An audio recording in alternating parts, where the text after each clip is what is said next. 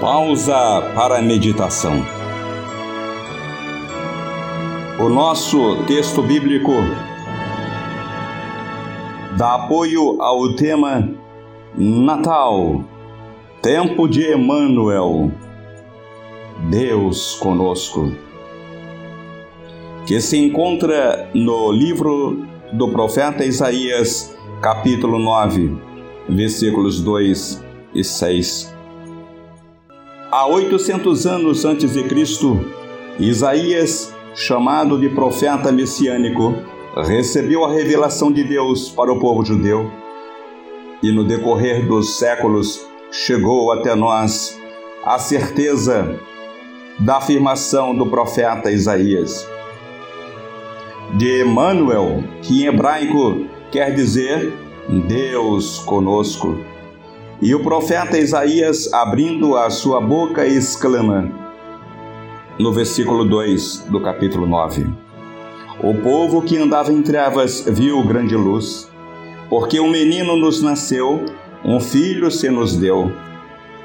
E temos a certeza de que esta profecia se cumpriu. O governo está sobre os seus ombros, e o seu nome será maravilhoso, conselheiro, Deus forte, Pai da eternidade e príncipe da paz. Natal, Natal, tempo de esperança. O Evangelho de São João, capítulo 1, versículo 4, nos afirma de que é ele era o Verbo, o chamado Verbo caro factum est, o Verbo que se fez carne e que habitou entre nós. Jesus é esse Logos, é a palavra do Supremo Deus de forma materializada, em ação. Natal, tempo de ação de graças, tempo de esperança, da paz em família.